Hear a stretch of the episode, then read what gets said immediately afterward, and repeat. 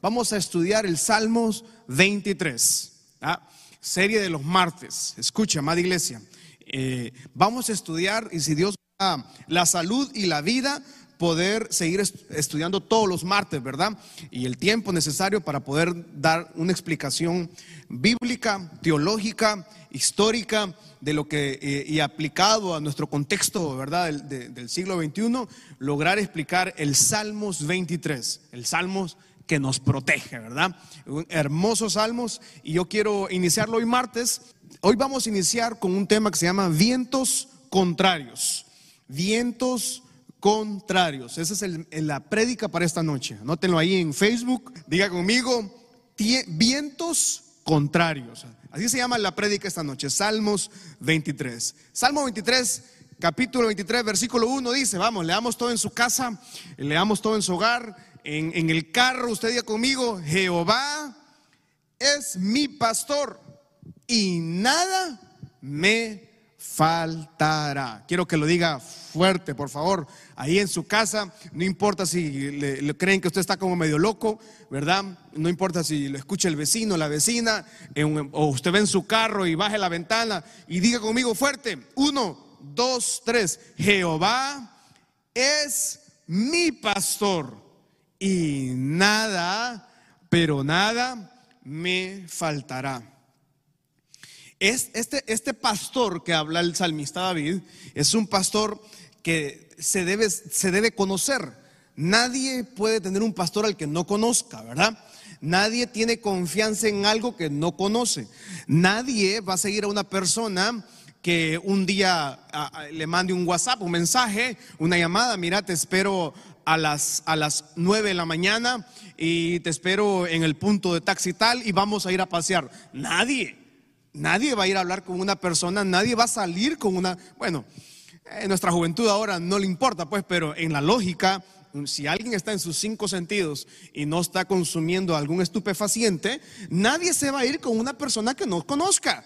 Nadie de nosotros, solamente un niño, una niña que tiene que que, pues tal vez no conoce y pierde y no tiene la confianza, pues, por un confite pues puede pasar algo, pero, pero y, ojalá nunca suceda, pero nadie de nosotros en sus cinco sentidos se iría con alguien que no conoce, ¿verdad? Y este pastor que habla, el, el, el, samista David, es un pastor que él lo conocía muy bien y el, salmista escribe este salmo relacionado al pastor y las ovejas porque esa fue su profesión preparatoria para llegar a ser un rey.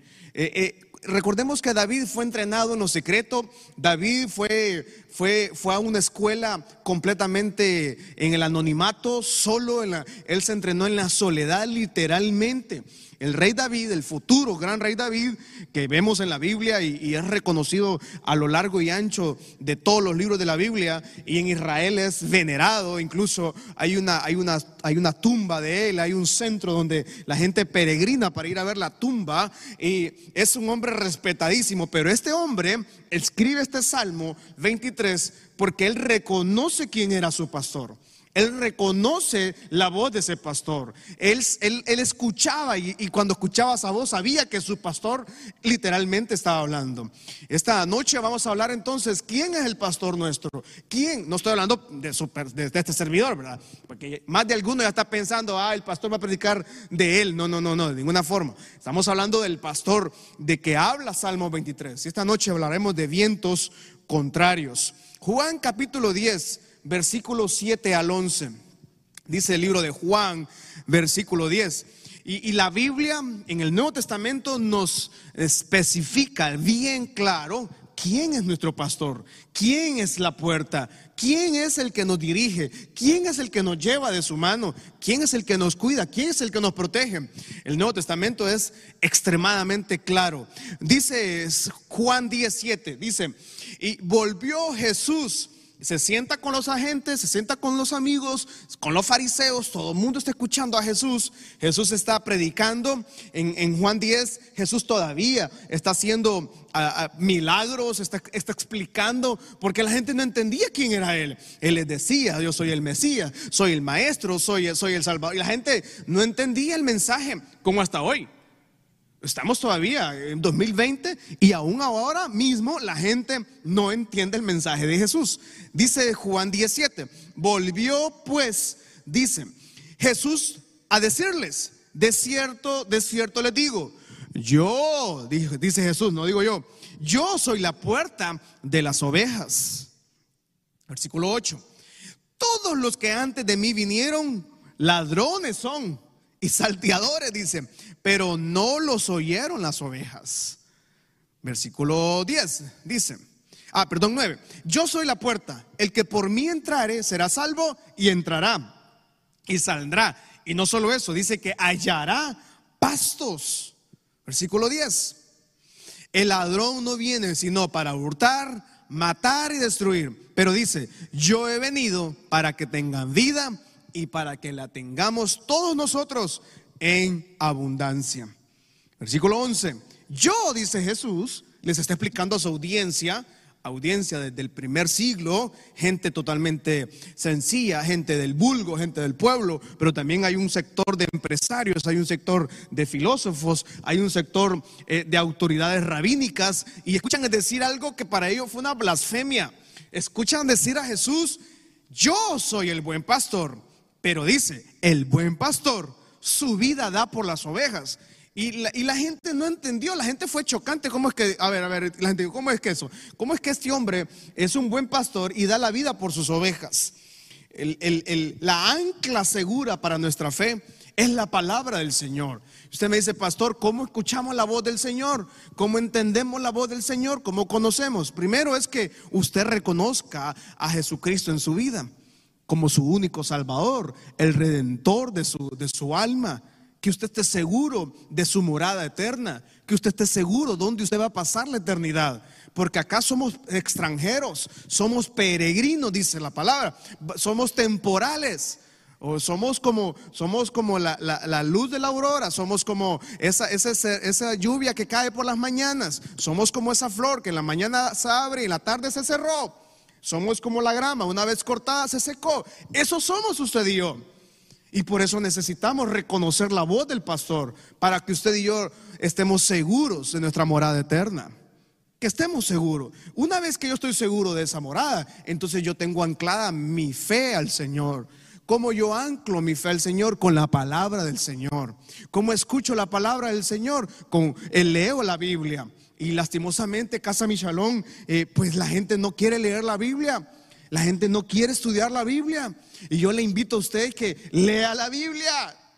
Por, eh, por, favor, tómese el tiempo de leer la Biblia todos los días. Yo no he escuchado, yo no he encontrado a alguien que me diga, pastor, leer la Biblia me hizo daño. No, por favor, yo, yo, si una persona que tiene lectura Biblia, tiene, de la Biblia, tiene revelación diaria de lo que Dios quiere, de lo que Dios le habla cada día. El Señor es mi pastor. El Señor es mi pastor. Dice, no, no está diciendo la palabra, el Señor fue mi pastor. El salmista no dice, el Señor fue mi pastor. El Señor será mi pastor. Dice, el Señor es mi y lo toma en primera persona. No dice el Señor es nuestro pastor. No dice el Señor es el pastor de todos los que estamos en Facebook, de todos los que estamos en YouTube, de todos los que están escuchando en la radio. No, dice el salmista, lo dice en primera persona. El Señor es mi pastor. Y esa, y esa condición, esa relación personal que el salmista tiene con, con, el pastor, dice, no lo cambia la pandemia, no lo cambian los huracanes, no lo cambian las tragedias, no lo cambia nada. Él está seguro de quién era su pastor. Casa Michalón, ¿está usted seguro de quién es su pastor? No estoy hablando de su servidor, Marquito Junior. Estamos hablando del Padre Celestial. Estamos hablando del Dios poderoso, del Dios eterno del Dios que nos sana, el Dios que restaura, el Dios que nos salva, el Dios que nos da la oportunidad. Pero cuando yo tengo ese pastor, significa que ese pastor lo tengo en los tiempos buenos, en los tiempos malos, en los tiempos abundantes, en los tiempos de escasez, en los tiempos de enfermedad, en los tiempos de salud, en los tiempos de problemas, en los tiempos de bondad. Es que el pastor está con nosotros siempre. Él prometió estar con nosotros siempre. Y amada iglesia, si usted está pasando tribulación, angustia, esto está pasando incertidumbre, miedo, tiene que recordar algo. El Padre nuestro está con nosotros siempre. Él no nos ha abandonado. Aparentemente pareciera, ¿verdad? Como que la Honduras fue abandonado, San Pedro sola, pero no, Él sigue estando con nosotros. Pero por cómo, cómo, entendemos que Dios está con nosotros? Porque Juan 10:10 dice que el ladrón vino a robar, a matar y a destruir. Pero dice que el, el pastor, el buen pastor, nos lleva a lugares de vida y abundancia. No estamos diciendo que el, el, cristiano no va a tener tiempos difíciles. Yo no estoy diciendo ni le estoy tratando de vender una, algo abstracto, subjetivo, y que usted diga, ay, qué lindo, no me va a pasar. No, a todos nos pasan tiempos difíciles. A todos nos suceden momentos de angustia. La diferencia está en que yo tengo al pastor que me lleva de la angustia a la libertad. La diferencia está en que usted y yo tenemos al pastor que nos lleva de la pobreza a la bendición. La diferencia está en que usted y yo tenemos al pastor que nos toma de la mano del momento de la tragedia, hundidos en el lodo, hundidos en la angustia, hundidos en la tragedia, hundidos en las deudas, hundidos en la confusión, hundidos en, la, en las maldiciones, nos toma de la mano y ese pastor nos lleva a caminar en su redil, nos lleva a caminar en su propósito. Jesús es nuestra salvación y la, la oveja debe de entender que tenemos un maestro, tenemos un pastor. Nuestro acceso entonces a la protección y seguridad es cuando tenemos un pastor. Y la gente, la casa Michalón debe entender algo. No todo mundo tiene ese pastor. Usted puede ser evangélico, puede ser cristiano, puede tener mucho conocimiento, pero no tiene pastor. Lo único que tiene ese pastor es cuando usted reconoce la voz de ese pastor. El libro de Juan 14, 6 dice, yo soy el camino, la verdad y la vida. Nadie va al Padre si no es por mí. Este versículo de Juan 14, 6, amados, Casa Michalón, quiero que entendamos algo. Y, los, y los siete que estamos acá, y no sé, ahí en televisión, en controles hay dos, creo. Entendamos algo. Este versículo es la diferencia de todas las religiones del mundo. Todas. Ninguna religión puede tener este versículo. Nuestra fe está basada en, el mediador. Jesús hace la diferencia de todas las religiones del mundo. Quiero que entendamos esto porque tal vez eh, eh, eh, hay bastante doctrinal esto, ¿verdad? Pero quiero que lo entendamos y lo estoy tratando de dar de una forma muy sencilla para que lo entendamos. Nadie va al Padre si no es por Jesús. Nadie. Si alguien no tiene a Jesús, el buen pastor, no logra llegar al Padre. Todas las demás religiones del mundo, todas tenían una persona que dirige la religión. Todas las, todas las religiones tuvieron un precursor, tuvieron una persona idealista, alguien que escribió muchas cosas, pero esa persona no puede llevar a nadie a la vida eterna. El único que nos lleva a la vida eterna es Jesucristo.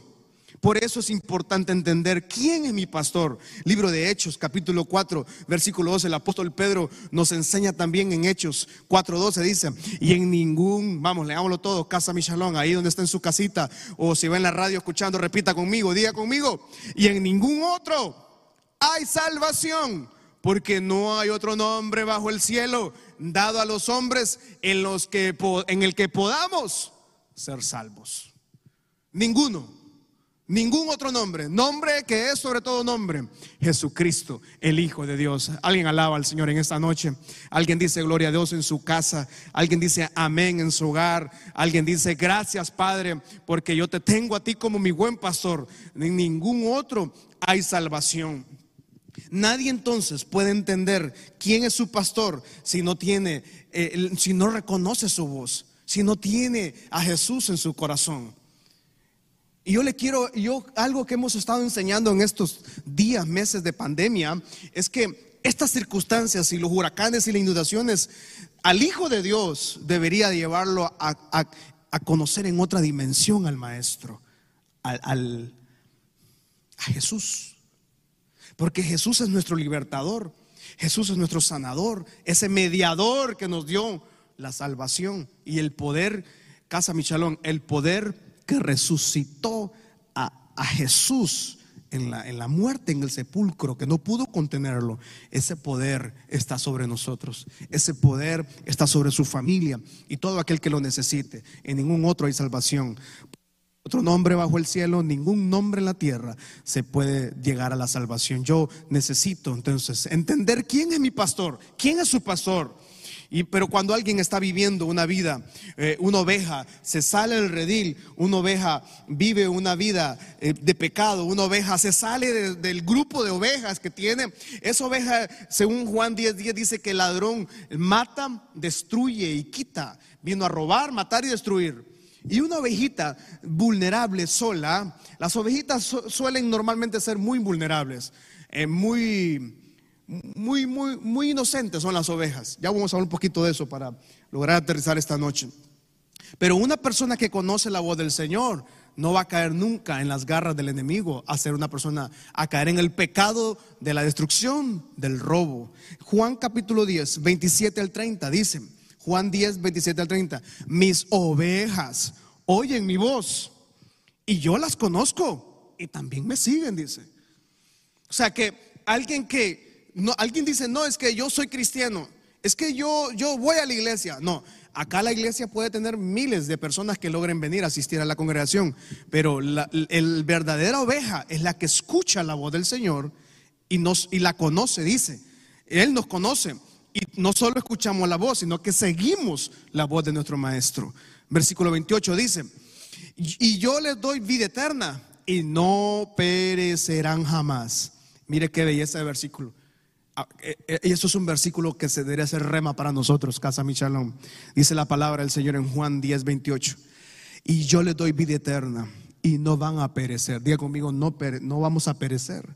Y nadie las arrebatará de la mano del Señor. ¿Qué le parece este versículo? Nada nos puede arrebatar de la mano de nuestro Maestro. Versículo 29 dice, de nuestro pastor, mi Padre que me las dio es mayor que todos y nadie las puede arrebatar de la mano de mi Padre. Por eso usted está de pie, por eso usted está sano, por eso usted tiene su familia, tiene su matrimonio, tiene su casa, tiene su trabajo. Ah, este año ha sido ataque tras ataques, eh, tragedias, dificultades, eh, problemas en los hogares, deudas. Pero mire, dice la palabra, nadie puede arrebatar las ovejas de la mano del Padre. Y yo y el Padre, uno somos. Nadie puede arrebatar las ovejas del Padre. Salmos 46, capítulo 46, versículo 1 dice, Salmos, Dios es nuestro amparo y nuestra fortaleza, nuestro pronto auxilio en las tribulaciones. Hebreos capítulo 13, versículo 6. Hebreos 13, 6 dice, de manera que podemos decir con mucha confianza, el Señor es mi ayudador, no temeré lo que me pueda hacer el hombre. Y Salmos 32, 7 dice, Salmos 32, 7, tú eres mi refugio y me guardarás de la angustia. Con cántico de liberación me vas a rodear. Diga conmigo, Jehová es mi pastor. Él es nuestro refugio. Cuando dice, dice Jesús, le enseña a la gente, dice, estas ovejas están en mis manos, dice Jesús, y nadie las puede arrebatar.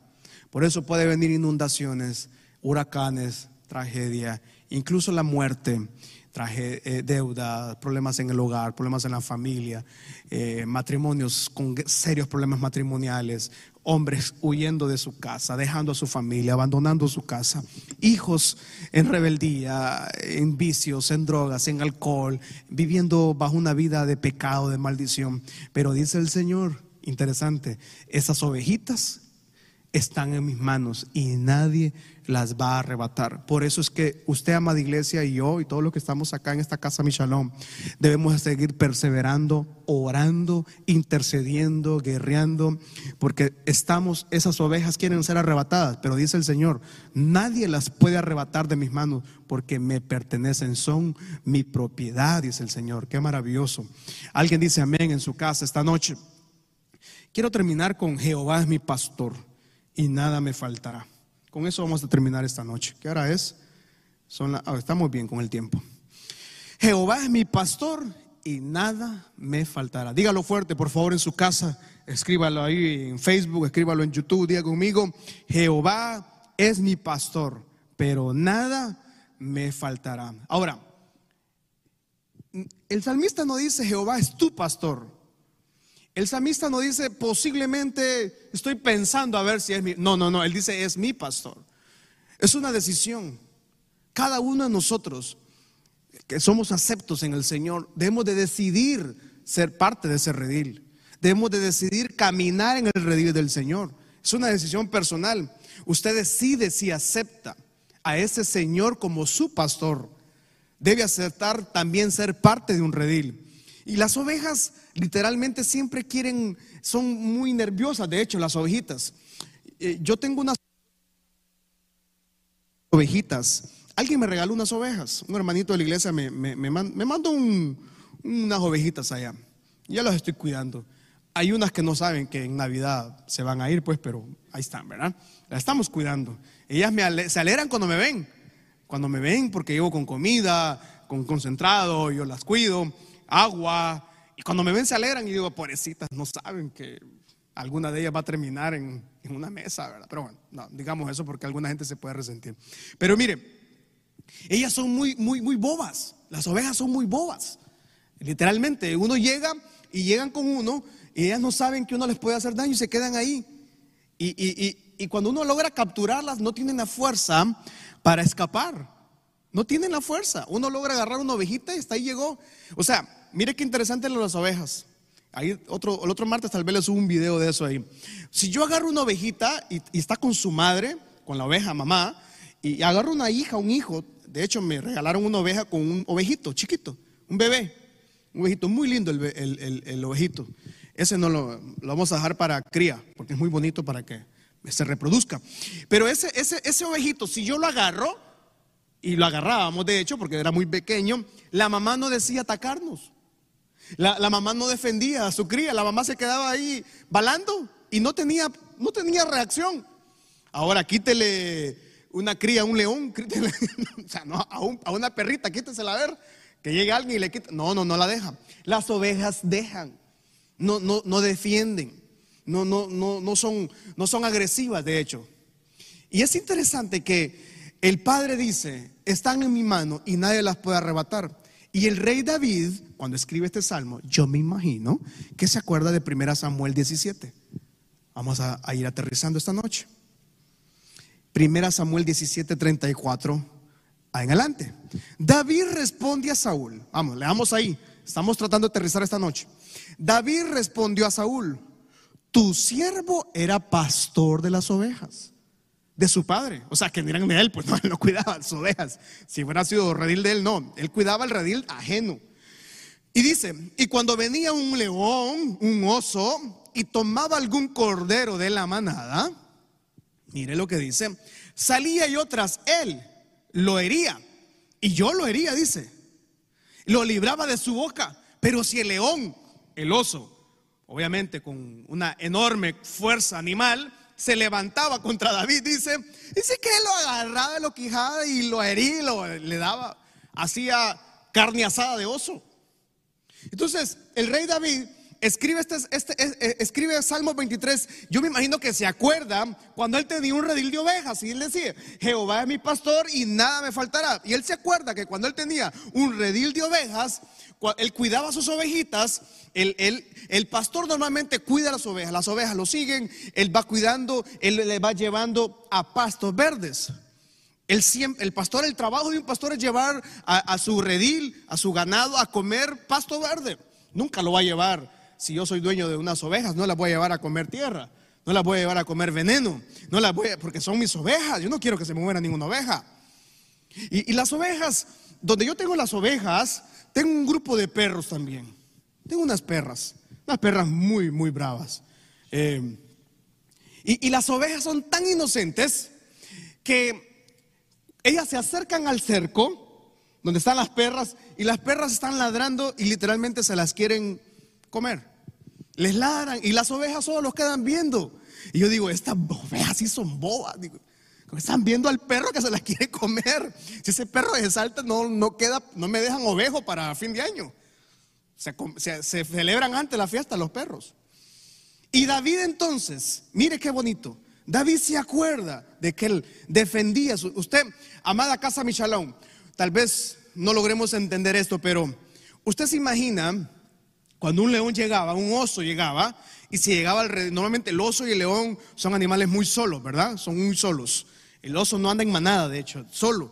Agarra una oveja, usted, hágase la imagen esto, yo sé que es muy terrorífica y tal vez hay niños ahí en su casa, pero mire esto. llegaba el oso, agarraba una ovejita, no agarraba la oveja grande, agarraba la pequeña, la más vulnerable, porque un, ovejo a un ovejo grande no lo podía agarrar muy rápido. Entonces agarraba la ovejita chiquita. Solo quiero que se imagine usted cómo era la angustia de esa oveja en la mandíbula de ese oso. Usted, se imagina, la, eh, eh, iba viva. La oveja va viva en los dientes del oso. La oveja iba viva en los dientes del león. Usted se imagina los segundos de angustia que vivían esas ovejitas. Y dice que David, el pastor de las ovejas, cuando miraba y escuchaba que se robaban una oveja, David salía corriendo y salía corriendo y el oso iba corriendo, corriendo. Y David iba, pero David iba para este, este oso me lo como porque me lo como, pero no me lleve esa ovejita. Una ovejita que pesaba unas 30 libras y el oso pesaba unas mil, dos mil libras. Una media tonelada, aquel animalote gigantesco, ¿verdad? Y David corría y dice que les, les quitaba les quitaba la oveja de sus dientes. ¿Usted se imagina la angustia de esa oveja cuando se quitaba de la boca, de los dientes de un león, de los dientes de un oso? Y dice que les quitaba la oveja, las ponía seguras. Y dice que cuando volteaba a ver y el oso se levantaba a atacarlo, David venía y le daba jabón, hermano. David no perdonaba al oso, por grandote que fueras. Te fuiste, te fuiste, Gavilán, le decía. Y venía el rey Simba, rey león, y también la melena la usaba para petate. No quedaba nada. Porque era el pastor de ovejas. Cuidaba sus ovejas. Y qué linda la analogía que nos lleva el rey David. Y nos dice, saben que ahora que yo soy rey, ahora que yo dirijo una, una nación, dice David, él reconoce algo. Él no dice, Jehová es el pastor de todo Israel. No. David dice, Jehová es mi pastor. En aquel entonces David pudo haber muerto en las garras de un león, pudo haber muerto en las garras de un oso, y ahora él reconoce en su palacio, en aquellos tiempos de escasez, en aquellos tiempos de soledad, en aquellos tiempos de anonimato, en aquellos tiempos de tragedia, Jehová es mi pastor, dijo, y soy lo que soy porque tengo un pastor, dice, y nada me faltará. Quiero terminar con esto. Usted se imagina entonces, Jesús cuando usted es oveja del redil de Jesús. Él dice que Él es el pastor y Él da su vida, dio la vida por nosotros, nos dio la vida, nos dio la oportunidad de vivir una vida en abundancia, una vida en, alegría, pero el, diablo viene y siempre toma las ovejas más vulnerables, las hace desbar del camino, las desvía del camino y las lleva. Y de repente un oso, un león, captura una de estas ovejas. Muchos de los que están escuchándome ahora, o los que van a escuchar este mensaje, están como esa ovejita en la mandíbula de un oso. Muchos están como esa ovejita, vulnerable en la mandíbula de un león, siendo atacados por drogas, por alcohol, por perversión sexual, por, problemas emocionales, psiquiátricos, enfermedades, siendo atacados en el matrimonio, Muchos de sus matrimonios están como, están, eh, están literalmente agarrados por un oso. Matrimonios que están, están siendo triturados. Familias están siendo trituradas por el diablo, por el enemigo, por los problemas.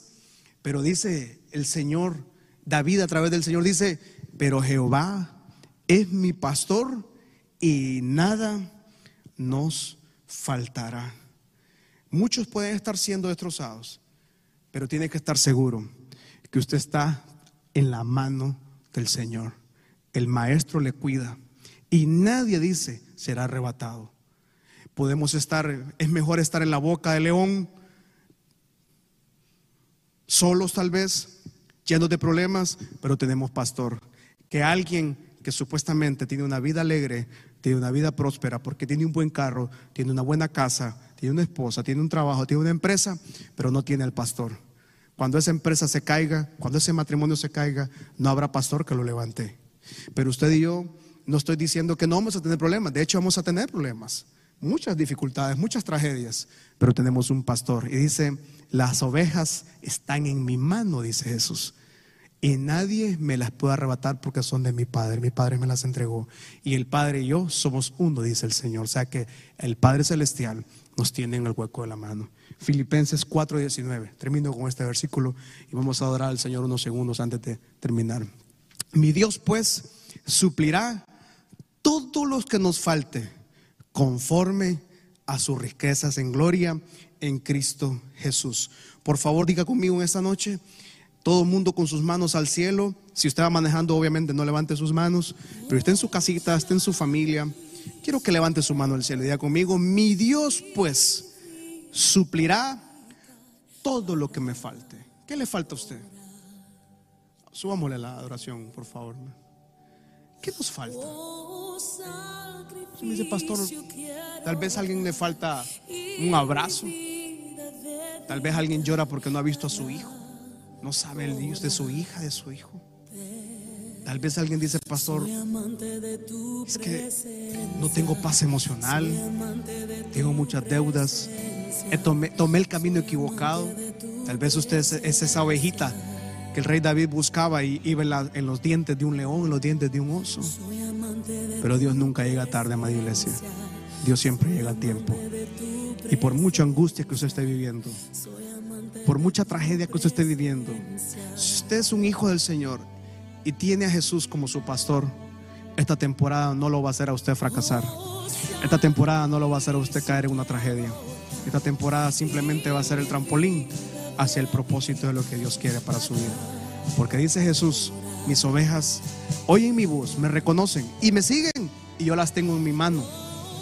Mi Dios pues suplirá todo lo que nos falte. Diga conmigo fuerte, por favor, Casa Michalón. Mi Dios pues suplirá todo lo que nos falte. Y dígalo nuevamente, Jehová es mi pastor y nada me faltará.